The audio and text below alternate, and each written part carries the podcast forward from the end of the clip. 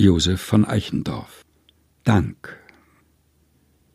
Mein Gott, dir sag ich Dank, dass du die Jugend mir bis über alle Wipfel in Morgenrot getaucht und klang, und auf des Lebens Gipfel, bevor der Tag geendet, vom Herzen unbewacht den falschen Glanz gewendet, dass ich nicht taumle, Ruhm geblendet, da nun herein die Nacht dunkelt in ernster Pracht.